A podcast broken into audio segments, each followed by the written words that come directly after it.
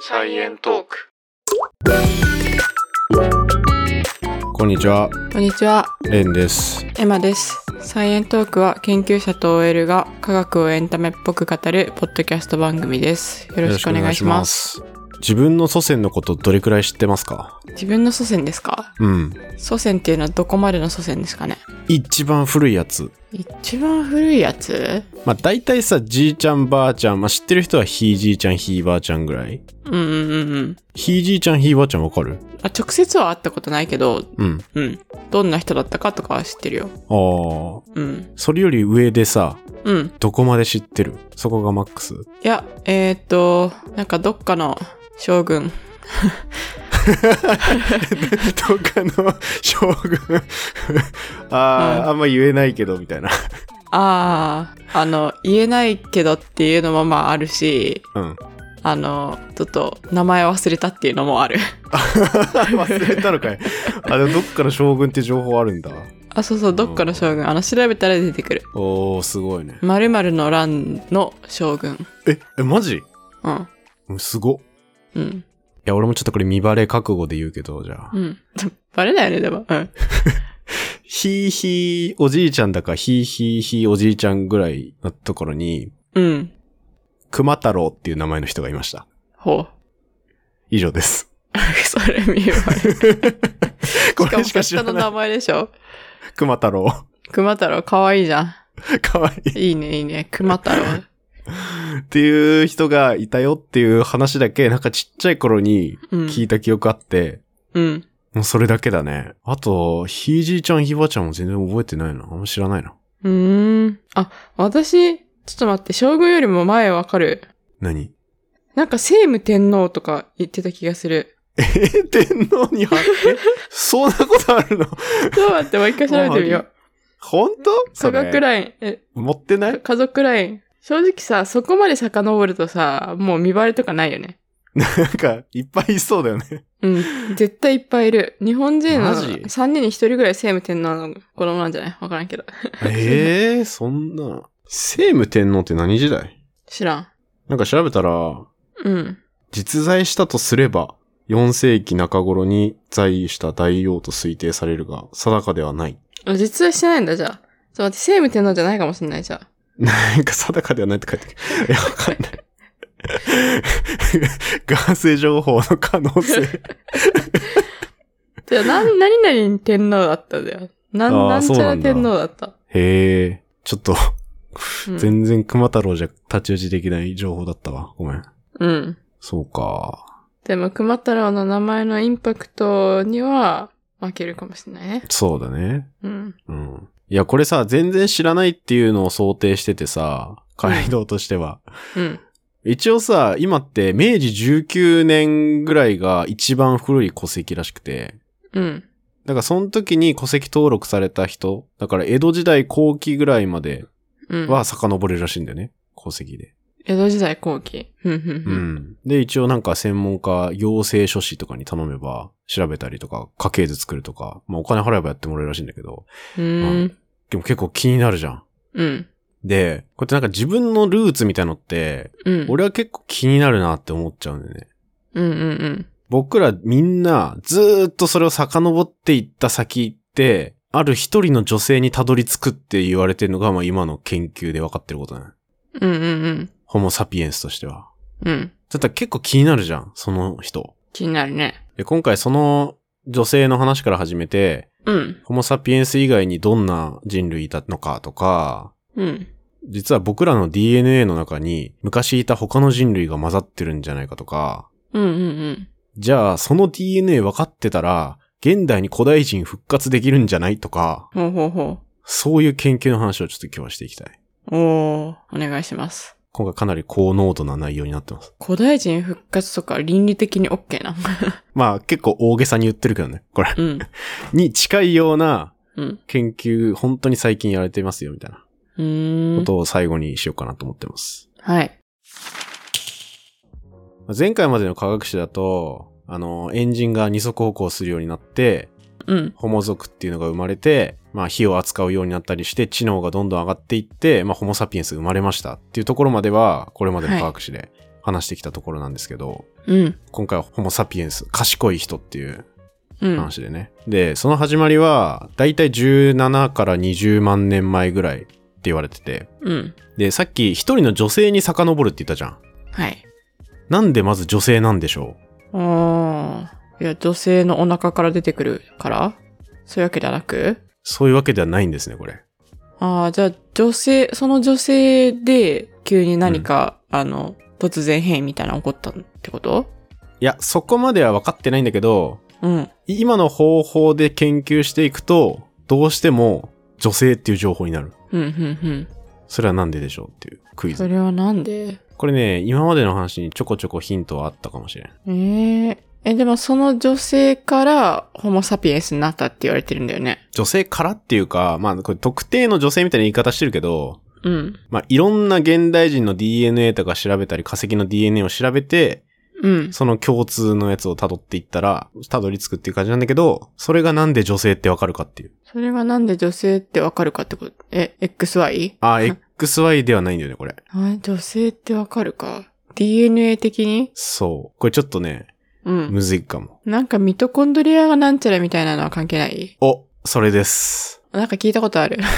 それです、まさに。を聞いたことあるだけで、あの、自分で考えたわけじゃないし、よくわかってないわ。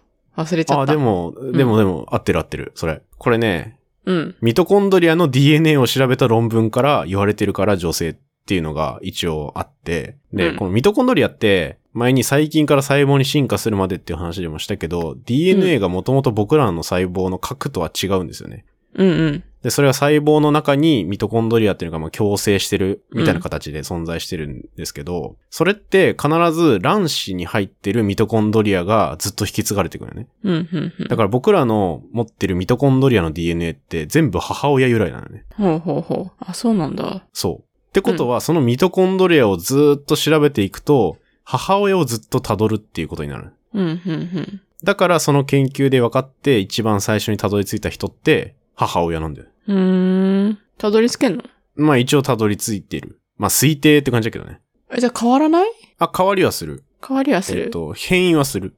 変容する。うん。で、もう一個ね、特徴としてね、ミトコンドリアの DNA って核の DNA に比べて変異しやすいっていうのがあって、うん、うん、うん。で、この変異しやすいっていうのも、進化の研究やる上では結構重要で、うん。早いってことは、まあ、それだけ詳細に年代がわかるというか、形になってて、だからミトコンドリアの DNA って5倍から10倍ぐらい核の DNA より変異が入りやすいって言われてて、だから、例えば人とチンパンジーって核の DNA よりもミトコンドリアの DNA の方が変わってるみたいな。っうん、うん、ていうので、なんかよりその変異をたどれば年代を遡りやすいっていう特徴が一つあって、うん。うーん。だから変異はする。じゃあなんでミトコンドリアの研究してんのっていう。うん。そもそも。で、これはすごいシンプルで、いっぱいあるからっていううん。ことなんですよね。一個の細胞に核は一つしかないけど、ミトコンドリアってもう数百とか入ってる。だから、化石とかにもミトコンドリアの DNA って結構残りやすいんだよね。うん、うん、だから、割とミトコンドリアの DNA の方が研究の歴史は長い。うん。うーん。まあ、ちなみに最近だと男性の、男性だと Y 染色体で辿れるっていうことになるんだけど、同じ感じで。うん。で、父親も辿っていったら、父親もやっぱりアフリカにルーツがあるっていうのがわかるらしい。これ Y 染色体アダムっていうやつ。っていうのが一応最近になって、そういうのもいろいろサポートされてきてる。なるほどね。じゃあ一応当時、この20万年前くらいのホモサピエンスどんな状況だったのかっていう話をすると、まあ、結構気候変動とかがすごい起きてて、氷河期とかがもう何回も来てるみたいな。で、大型の動物がめちゃめちゃ死んでいったみたいな環境でとりあえずうん。だからね、食べ物ゲットするのも結構難かったりして、それでホモエレクトスの時に火を使えるようになってたっていうのもあったんで、かまどとか作っていうのもまあこのホモサピエンスの最初の頃で。で、それ粘土を加熱したら硬くなるっていうのを見つけて土器作ったりとか。へえー。で、そこに食べ物を入れて保管するとか、もうそういうのをやり始めてる。じゃあもう知能レベルとしてはもう今の私たちとほぼ同じぐらいなの。そうね、脳の大きさってもう結構これぐらいで今の現代人と変わらないぐらいになってる。うーん、そっか。まあその基盤はもうできてたみたいな感じなんじゃないかな。うーん、じゃあもうほぼ私たちと同じような人になってたってことか。うんすごいね。 すごい。まあそれだったら、まあ粘土でかまどうんうん。かまどみたいなの作るかなっていう気はする。そうね。火使ってるあたりからもう結構俺らに近いんじゃないかな。ああ。いや、実際、ホモエレクトスがどれぐらい賢かったのかっていうのを知りたいけどね。 それどうやって測るのか難しいけど。例えば、現代の5歳児とか うさ、言われたらなんとなくイメージつくじゃん。確かにね。うん。まあ、それわかんないんじゃないか。まあ、作ってた道具の複雑さとかでもしかしたらわかるかもしれないけど、うん。現代にホモエレクトス呼べるわけじゃないから測れないよ ね。そうだよね。わか予んないと思想う。みたいな。でも、状況証拠とかからさ、うん。予想できそうじゃん。まあ、少なくとも火は使えるみたいな。数値化できない。まあ、数値化するのってさ、そもそも難しいよね。うん、難しいね。なんか、あの、そんな詳細な正確な数値化じゃなくて、こう、例示としてなんか、これぐらいみたいな。それこそ脳の大きさしか言えないんじゃない脳の大きさか。頭蓋骨からわかる脳の大きさで大体の知能を測るぐらいが、比較は難しいんじゃないか。うーん。まあ、そのホモ・サピエンスの前、ホモ・エレクトスの時点でアフリカから出てったホモ族とかも、まあ、いたんだけど、で、例えばその中でヨーロッパに渡っていったグループが、後のネアンデルタール人だったりするのね。うん、うん、で、ホモ・サピエンスは、その時にアフリカに残ってたグループから生まれてる。なんか後発組みたいな。うん。おー。まあだけどね、他にも、ホモナレディとか、ホモフレエンシスとか、なんかね、もっと人間より平均身長もでっかいやつとか、うん、うん。いろんなホモ族がもうこの時アフリカにはいて。だけど、まあそういうやつはみんな滅びちゃったっていう感じなんだけどホモサピエンスが滅ぼしたの。ね。直接滅ぼしたのもあるかもしれないけど、やっぱ環境に適応できなくてみたいなああ。死に方してる種類もいるって言われてるね。うーん。アフリカ以外に出てたやつはさ、やっぱすごい氷河期が来て食べ物取れなくなっちゃって絶滅しちゃったとかいう種類もいたりするし、まあ、いろんな理由があるけどね。うん、うん、で、その時にホモサピエンス何が強かったって、やっぱ言葉話せたっていうのがあっただろうっていうの言われてて、うん。おー。ホモエレクトスぐらいの時に、もううん音声言語は誕生してたんじゃないかっていうのも言われてて、あ、ホモサピエンスになる前に、もう誕生してたの。っなる前。ていうことは、ホモサピエンス以外のさ、うん。ホモエレクトスから誕生したホモ族も言語使えたのかなうん、でもね、その証拠は残ってないと思う。あー。てかね、そもそもね、文字が残っ、まだ文字はできてないんじゃん。音声でコミュニケーション取ってたよね、みたいなうん、うん、うんのがなんとなく、ホモサピエンスのちょっと前ぐらいっていう予測がされてるっていうだけで、他のホモ族が喋っ、コミュニケーション取ってましたみたいな証拠は、多分今んとこ見つかってないんじゃないかな。フォローしてる限りだと。うん。うん、うん、うん、うん。まあ、情報がね、やっぱ少ないからね。そうだね。文字使わないってなると、なかなか状況残んないもんね。そう。でも、ホモエレクトスから誕生してたんだったらさ、他のホモ族が喋れてもおかしくないような気もするけどね。まあ、おかしくはないよね。だから、うもしかしてコミュニケーション取ったやついたかもしんないけど、うんうん。だけど、ホモサピエンスが、そういう体がもっとでっかいやつとかに比べて、ちゃんと生き残れたのって、コミュニケーションがうまく取れたから、うん。集団として、やっぱ食べ物やり取りしたりとか、うんうん。結構チームプレーが生きたんじゃないのみたいな感じの仮説はあるよね。うん。こうやってまあ確かにっていう。まあ確かにだね。で、まあ確かに言葉使えたかっていう証拠はないんだけど、うん。ホモサピエンスとおそらく交流してただろうっていうやつは、実際にはいる。うんうんで、。それがさっき言ったネアンデルタール人。ネアンデルタール人の DNA が入ってるみたいな聞いたことある。そう。なんかね、うんちょこちょこね、ニュースで話題になったり、最近だったらさ、新型コロナウイルスの感染のしやすさとか重症化のしやすさが、うん。そのどれだけネアンデルタール人の DNA 入ってたかによって違うんじゃないかっていう論文出たりとかして、ニュースで話題になってたんだけど、うんうんうんそういうののルーツももしかしたらあるかもっていう。うん。うーん。で、これすごい最近のことで、2015年ぐらいまでに知られてたのは、まあネアンデルタール人ってやつがいて、それが4万年ぐらい前になんか絶滅しちゃって、まあいなくなったよねっていうぐらいまでが、それまで知られてた歴史なんだけど、うん。こう2015年以降になると、前話した次世代シーケンサーとか、あとは PCR で増やして解析しますみたいなのが、どんどん発展して、まあ今いろいろ歴史が書き換わってるっていう段階なんだけど、じゃあこのネアンデルタール人って何者だったのっていう。うん。で、これって、まあ、化石人類の中で一番遺跡とか洞窟から化石が取れたっていう種類で、名前がホモネアンデルタレンシスってやつ。まあ、こいつもホモ族で。うんうん。で、今の僕らに近いけど、まあ、化石とか見ても別な人類っぽいし、まあ、なんか DNA 読んでもちょっと違うと。普通に考えるともともと、これネアンデルタール人が僕らの祖先だった説と、親戚だった説、うんうんうん。共通の祖先から分岐したっていう説のどっちかっていうのがずっと議論されてて、最近まで。うんうんうん。で、これにケリをつけたのも DNA を配列決定したっていううん。へえ。ことなんです。うんうん。一応、ホモサピエンス生まれたのさっき20万年前ぐらいって言ったけど、それより前の50から70万年前ぐらいに分岐したグループって言われてて、このネアンデルタール人は。うんうんまあ、21世紀初めぐらいの結論は、ミトコンドリアの DNA 読めたから、まあ、母親の情報は分かったんだけど、うん。うん。父親の情報が全くない、みたいな。はいはい。だから、ちょっとあんま情報が足りてなくて、あとは、現代人のミトコンドリアをいくら調べても、ネアンデルタール人に似てる配列っていうのは、まあ、全然見つかんなかったっていううんうんのがあったね。だから、まあ、ホモサピエンスとネアンデルタール人はもう全然別物で、で、ネアンデルタール人がただ滅亡したんだなっていう風に思われてたね。うん。うんうんうん。だけど、まあ、それがゲノム解析で、2010年以降にネアンデルタール人の化石結構発見されてて、うん。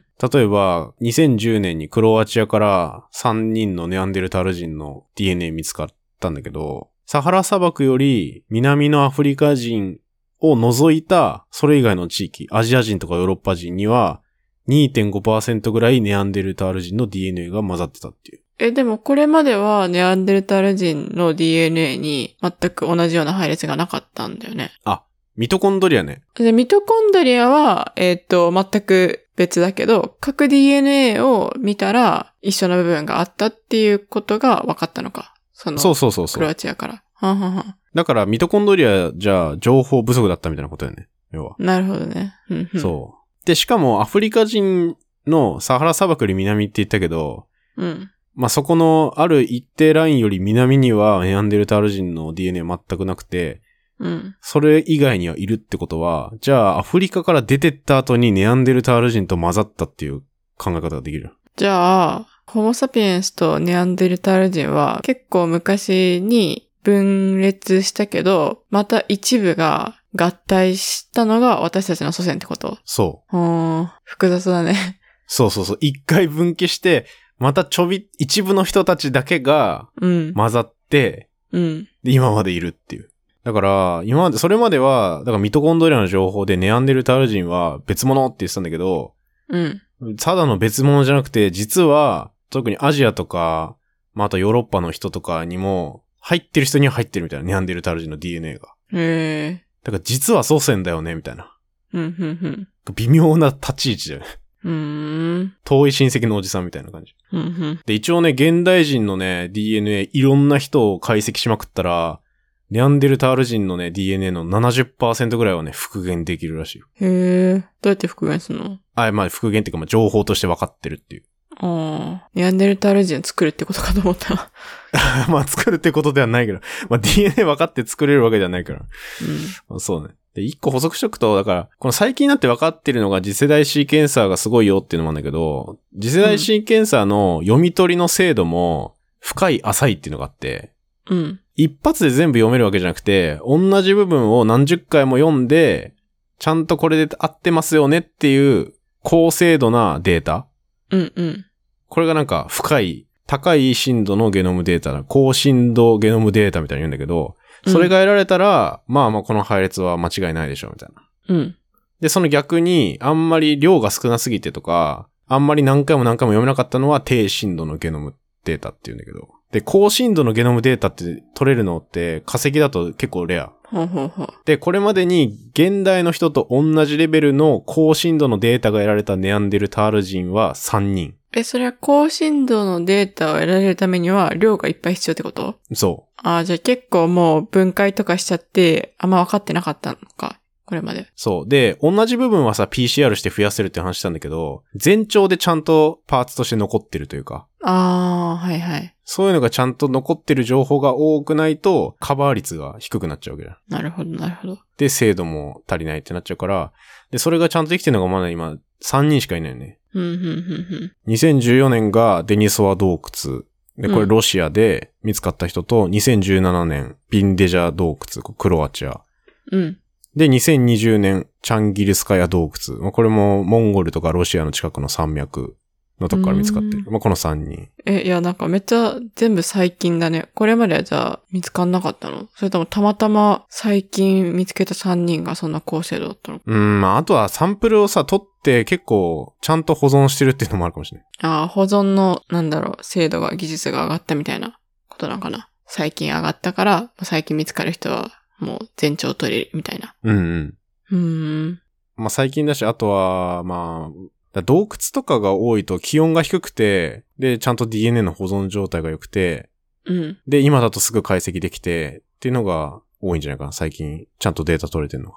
うん、うん。まあ、高深度のデータ得られたのは3人なんだけど、まあ、低深度、そんなに精度高くないみたいな情報でも、例えば、その洞窟に集団で見つかってたりするんだけど、うんネアンデルタール人の化石が。で、その集団の Y 染色体を見たら、その集団の中で結構婚姻関係が成立してたとか、うん、うん、うん。血縁関係が強くて。家族みたいな。そうそう。まあ、あとは、あの、女性、ミトコンドリアの DNA を調べたら女性の情報はわかるわけじゃん。うん。で、女性はおそらく、ある洞窟で生まれた女性は、違う洞窟に住んでる別な集団に嫁いでいったみたいな婚姻形態をおそらく取ってたんじゃないかみたいな。っおー、ほんほんほん。ていうのまでわかる。面白いね。面白いよね。そういう文化的なところもわかるんだね。そう。サイエントーク。で、ここまでね、ネアンデルタール人の話だったんだけど、じゃあネアンデルタール人以外に、僕らの DNA の中に、他の人類っていないのっていうのもちょっと気になってくるじゃん。うん、うん、で、これが実はいるんだよね。うん。うん、ほんほん。で、これ2010年にこれは分かったことなんだけど、うんホモサピエンスでもなくネアンデルタール人でもない DNA の配列っていうのが、実は僕たちの中に入ってるっていう。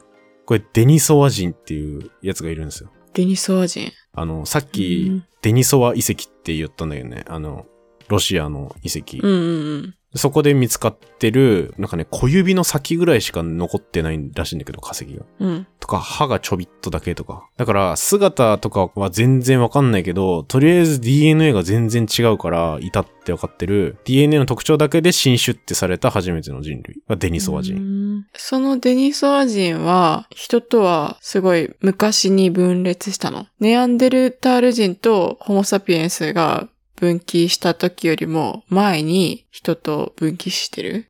ホモサピエンスと、まず共通祖先から、ネアンデルタール人とデニソワ人の共通祖先が分岐してる。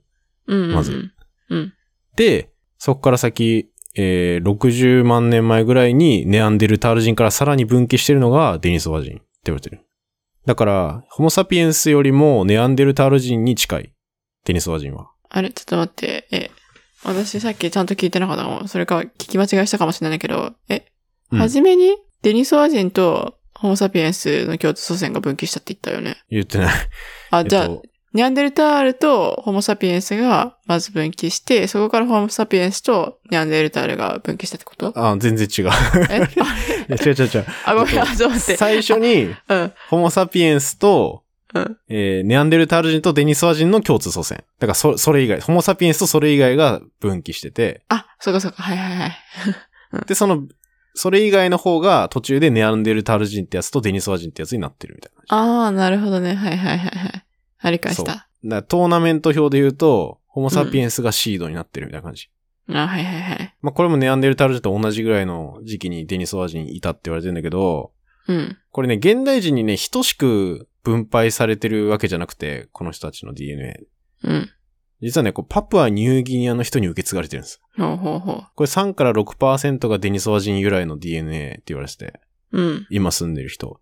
で、フィリピンとか東南アジアとか、あとはアメリカの先住民とかにも20分の1くらいデニソワ人の DNA が継承されてる。うん、うん、うん。っていうのが分かってるから、だからホモサピエンスとネアンデルタール人混ざってたし、それ以外のデニソワ人ってやつも一部地域ではホモサピエンスと混ざってる。うーん。で、また別でネアンデルタール人とデニソワ人も混ざってる。だからもうね、この辺ぐちゃぐちゃなんですよ。え、その時代、まあ、混ざってたような時代って、他のホモ族ってどれぐらいいるんだっけ数的に。いや、あんまり分かってないと思う、今の段階だと。ああ。いや、なんかさ、その3種類しかいなくってさ、その3種類が混ざったんだったら、まあなんか、なんとなくわかる。うんうんうん。けど、なんかすごい100ぐらいいて、その中の3つだけが混ざってたんだったら、なんか近かったのかなとか。そういうこと考えたけど、まあ、そこら辺は分かってないんだね。うん、その辺は正直、まあ、このデニソワ人がいたぞって分かったのも化石見つかってうん。違う種類だってなったから、こうやって言ってるうんうん。わけで。まあ、今分かってるのがそれぐらいっていう感じかな。うーん。いや、これからもどんどん分かりそうだね。うん、いや、分かると思う。今大きく分けて、その最近までいたのが、そのネアンデルタル人、デニソワ人2種類が、ロシアとか東南アジアとかヨーロッパとかういん。ましたっていう。で、それ以外の人類の情報はそれより前の時代でもう絶滅したんじゃないかって言われてるから。うん、うん、まあね、また見つかったらひっくり返る可能性あるんじゃないですか。ひっくり返るというかまあ、追加みたいな感じだと思うけど。もう。うん。っうてなったら、またこの DNA の関係性ってーん。うん。整理し直さなきゃいけなくなるっていう。 そうだね。毎回見つかるたびに整理しなきゃいけなくて大変そう。うん。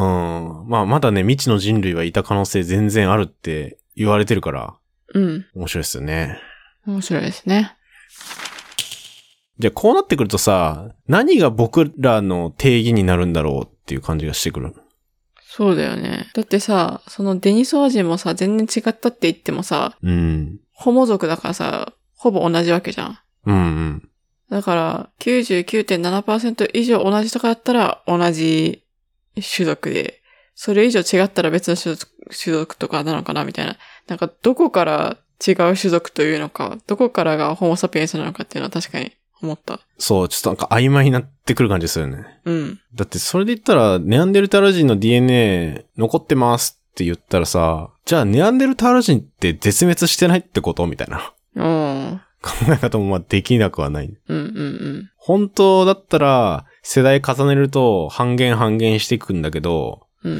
まあやっぱり途中でさ、その、持ってる人同士が結婚したりして、ってなるうと、んまたその子供って、そのネアンデルタール人の割合キープされたりするから、うん。なくなることはないよね。うんうんうん。ってなったら、それってもう、ネアンデルタール人って言うのみたいな感じになってくる確かに。と思うんだけど、うんまあだからその辺はね、結構、定義が難しい。でも定義はあるんだよね。あ定義っていうか、まあこういう配列持ってたら、人ですみたいな。ああ、そういう詳しい情報があるんだ、じゃあ。まあそれ、それもさ、いろんなパターンあるから、まあその情報統合したらわかるって感じね。明らかに昔の人の DNA の並びとここは違いますよね、みたいな。あったらじゃあ人じゃないって、ただそれを比較して相対的に判断してるっていうだけだから。じゃあもう定義そんなにないみたいな感じ。そうね、割とないね。うーん。はっきりとは。まあ、例えばこのネアンデルタール人からじゃあ何受け継いでるのかみたいな、もうこれ体毛とか体色の遺伝子とかは割と引き継いでて、うん。もともとユーラシア大陸にいたネアンデルタール人の因子が取り入れられて、それが環境の適応にすごい良かったんじゃないかって言ってる人とかもうんいたり、。あとは免疫系の遺伝子だと結構顕著らしくて、今でも人種によって HLA っていう、まあ、人白血球型抗原、なんか抗原を認識する受容体うん。があるんだけど、これって人種によって結構違うんだよね。うん。うーん。で、ヨーロッパの人の一部が持ってる HLA は、もともとネアンデルタール人が持ってたやつから来てるとか。なるほどね。あと、最近ウイルスの研究とかで、トールライクレセプターって、ウイルスを認識するみたいなセンサーみたいなのが、細胞の表面についてるやつがあるんだけど、うん。そのセンサーみたいなやつも、今まで11種類あるんだけど、そのうち2種類はネアンデルタール人から由来してる。で、まあ、一つはデニソワ人から受け取ってるんじゃないかっていう研究もある。うーん。だからその、もともとその地域にいた人と混ざり合って、そういう新しい免疫機能獲得してみたいな、まあそういうのもあったよねとか。だかうーん。らこういうのもあって、最近のコロナウイルスの重症化遺伝子がネアンデルタール人由来だみたいな言われてんだよね。ああ、そういうことね。そうそうそう。免疫機能によって違うっていうことね。そう。重症化だから、まあ受け継いだ時点では有利だった遺伝子が今では逆に不利になっちゃってるみたいな例だと思うけど。うーん。混ざることによって免疫機能が獲得されるまあ、ニャンデルタール人が持ってたやつが組み込まれる。うん、そうそうそでもさ、人の中でもさ、さっき HLA が違うみたいに言ってたじゃん。う。うんうん場所によって。うん。うん。そういう違う地域の人たちが結婚して子供を産んだりとかしてるから、うん。そこでも新しい免疫機能獲得っていうか、プラスされたりとかありそうだ、あるよね。うん。今でもだから国際結婚とかしたら、その違う免疫のタイプとか混ざり合ったりするんじゃないうん。まあ今だから遺伝子が混ざり合うというか、その取り入れるみたいな言ってたんだけど、うん。じゃあ最近の技術ってさ、結構その遺伝子の機能を変えちゃおうみたいな、ゲノム編集みたいな技術も結構発展してて、うん。まあ今までだとそのゲノムを編集するのは結構大変だったんだけど、最近2020年にクリスパーキャス9っていう技術がノーベル賞を取ったんだけど、うん。それとかってすごい簡単に特定の遺伝子の配列を変えれるっていう技術なんだよね、これ。うん。で、これ使って、例えば、ある僕ら人が持ってる遺伝子と、ネアンデルタール人が持ってる、まあ、類似の遺伝子うん。の差を見てあげて、あえて今の人の細胞をネアンデルタール人型にしたら、昔の人の遺伝子の研究ができちゃう。うん。うん。ってのがもう最近やられてて、これ2021年の研究なんだけど、ネアンデルタール人の脳みその細胞を調べたいっていう人がなんかいて、うん。とりあえず、その脳の、まあ、神経の発生を調整するノバ1っていう遺伝子があるんだけど、うん。ネアンデルタール人は200番目がイソロイシンだけど、ホモサピエンスはバリンっていうアミノ酸になってる。うん。じゃあ、ホモサピエンスのバリンをイソロイシンにしちゃおうっていううのをん、人の細胞、iPS 細胞ってやつ使って増殖させて、そこを編集した細胞を育ててみたっていう。ほうほうほで、育てて、あの、脳っぽく発生させられるの iPS 細胞だから。う。うんうん脳皮質オルガノイドっていう、なんか脳の皮質に似た組織っていうのをうん。作ってみたら、ネアンデルタール人の方だと、なんかひと、ホモサピエンスほど大きく成長しなかったっていう。おー。え、それ脳全体が脳全体というかその脳の一部みたいな組織だね。ほうほうほうほう。で、神経同士の接続もうん。シナプスの数は少なかったみたいな。へえ。研究結果が一応出てる。うんうん。で、この脳で働いてる遺伝子ののたった一箇所変わっただけで、もう肉眼で見てわかるぐらい、うん。その脳の発現が変わったっていうへえ。研究があって、うん。いや、もうすごい研究だなと思って、これ。すごいね。そんなわかりやすく、うん。ね、結果が出て。そう。で、それがネアンデルタール人の脳をやっぱ反映してるかもしれないんだよね。うん。まあ、一部だから、うん。脳全体がどうだったかわかんないけど、少なくともそのうん脳の一部の機能としては、うんうん、ホモサピエンスの方が優れてそうだよねっていうのは、一応この研究で言われてて、うんうん。まあ、本当ね、1ミリメートルぐらいの組織だけどね、調べてるの。うんうんでもこれさ、やろうと思ったら、ネアンデルタール人の脳みそ丸々作るみたいなのも、まあ、できちゃうよね、これ。うん。で、極端に言うともう、それ以外の、だからネアンデルタール人復活させられちゃうんだよね、今の技術だと。おう。だって受精卵でゲノム編集やったらさ、うん、そういう。いう人って生まれてきちゃうわけで。ああ、どこからが倫理的に OK なんだろうね。そう。これだからめちゃくちゃその倫理的な問題があって、まあそもそも人にこのゲノム編集の技術を使っちゃうっていうのはまだ全然脳で。でも人の細胞でやったんだよね、今は。これは iPS 細胞だね。 iPS 細胞か。人の。うん。細胞にやるのは OK。うん細胞を培養するぐらいだったら OK。うん。でもこれちょっと難しい気がするんだよね。これ以上。うん、うん、その今、現代人の技術がここまで発展してきたからこそ、うん。うん。この古代人の研究、どこまでやるみたいな 感じになってんだ。いや、興味はあるけどね。正直、興味はあるけど、でも、それで生まれてきた人というか、ネアンデルタール人もどきのことを考えると、確かに、倫理的に問題はありそう。しかもそもそもさ、それで編集してきた子はさ、別にネアンデルタール人ではないじゃんって思うけどね。ホモサピエンスでもないし、ネアンデルタール人でもないんじゃないいや、すまあそうだね。人造人間みたいな、ある意味。そう。だから何起きるかわかんないしね。まあだから今、培養細胞で、うん。いろんな研究が、これまだ、一応ね、ホモサピエンスとネアンデルタール人で違う遺伝子っていうのが60個ぐらい見つかってて、そのうちの1個がさっき言った脳の神経のうん遺伝子。だからあと60個ぐらいあるんですよ。うん。おーじゃあまだやられてないのも結構ある。まだやられてないもの。だからこれから多分論文が出てくる。どうんどん。ん。でも、どこに向かっていくんだろうっていう、 この研究は。これで終わりなんだけど、今日の話。これ、こ確かのに。い研や究どこ向かっていくんだろう。難しいなーっていう。違う、これ結構難しいと思う。今許されてる範囲内で分かることを全て解明していく。うん。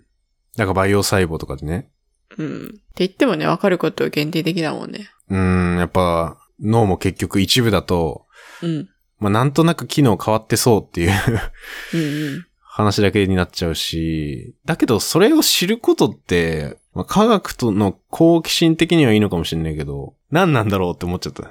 まあでも、それ言い出すとさ、もうんう、。科学やってること全部、うん、何なんだろうになるし、まあ そうだね。古代人のこと調べる考古学とかも何なんだろうになっちゃうね。だし人間の知りたいっていう欲求が叶えられちゃうっていう、初めての状況になってるからさ、こういうゲノム編集とか。なんかでもさ、隠れてやってる人とかいないんかなマッドサイエンティストみたいな。 あ、でもゲノム編集は中国でクリスパーキャスベイビーが生まれちゃったみたいなあ、そうなののは、いつだっけな ?2 年前ぐらいかなえ、どういうゲノム編集したの ?2020 年うんに中国の研究者が、まあ、ゲノム編集ベビーを作っちゃったっていうのがあって、うんで、変えたのが HIV っていうエイズのウイルスうん。に感染するときに関係している CCR5 遺伝子っていうやつを変えたっていう。ほう。あ、じゃあ完成しないようにするっていうことあ、そう。HIV がそれを使ってうん細胞の中入っていくんだけど、それがないから HIV が感染できないっていう人。でもさ、何のために作んのいや、だからこの人は、だからその HIV に感染しない人が作れるのかっていうので、やっちゃったんだけど。でも結局さ、その子の生涯はさ、研究対象になっちゃうわけだよね。てかね、なんか、エイズの患者団体から、夫が HIV 陽性で、妻が陰性のカップルをリクルートして、うん。で、そのカップルの受精卵にクリスパーキャス9で編集して、で、そっか、双子の女の子が生まれてる。いや、なんか、いいことやってる感はあるけど、でもなんかちょっと怖い。そう、なんか、うんいい頃やってる風だけど、これはダメだよ。これは NG。うん。何起こるかわかんないもんね。ゲノム編集できるって言って、まあ、確かにクリスパーキャス9って、精度、目的の遺伝子を認識する精度っていうのは、高いとは言われてんだけど、100%ではないわけじゃん。うん。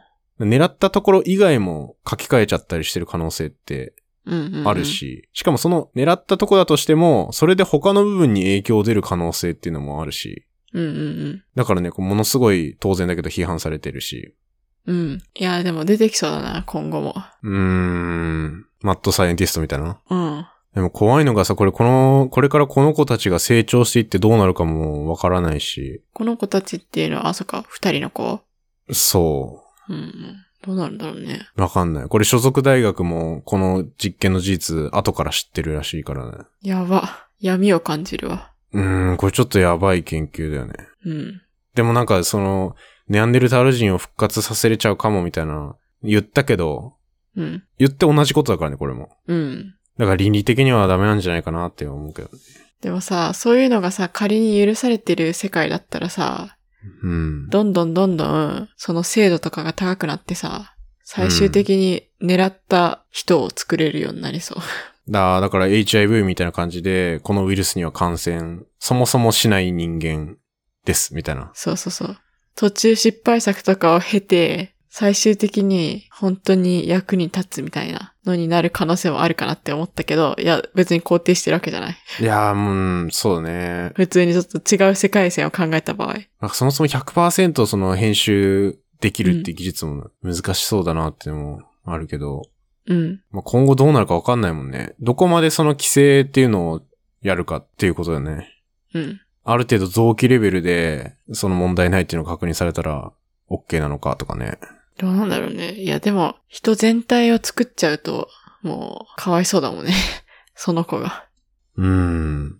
いや、これ難しいと思うよ。これ多分現代の科学、この辺のゲノム系の研究者はみんな考えてることだと思うね。うーん。神の領域だと思うよ、これ。神の領域に人間が手を出してしまってるね。今までは何が何だかよくわかんないけど、なんつうの、 子供が生まれて、うん。みたいな状態からさ、なんかもう結構物質的じゃん。こう DNA の文字のここ変えたら、うん。ネアンデルタール人ですとかさ、う化学物質感がすごいん。ね。よね。もう人って何なんだってなっちゃうね。そう。でもね、この辺の知識をね、なんか結構ちゃんと理解しておくのって大事だと思う。ふんふんっこういうことって、エセ科学とかが結構踏み込んでくる領域な気がしてて。ていうのはだからもう人造人間みたいなやつは作れるんだ、みたいなうんうん。感じの話とかし始めてたりするじゃん、これ。まあ SF に近いからさ。うん。だけど、まあちゃんと知ると、まあそれが今技術は100%できないんだよとか、うんうんうん。倫理的にちゃんと規制してる人たちがいるんだよとかはちゃんと知っといた方がいいよね。確かにね。何でもかんでもできるわけじゃないよっていう。うんうん。それはなんかしておいて損ないかなっていう。そうですね。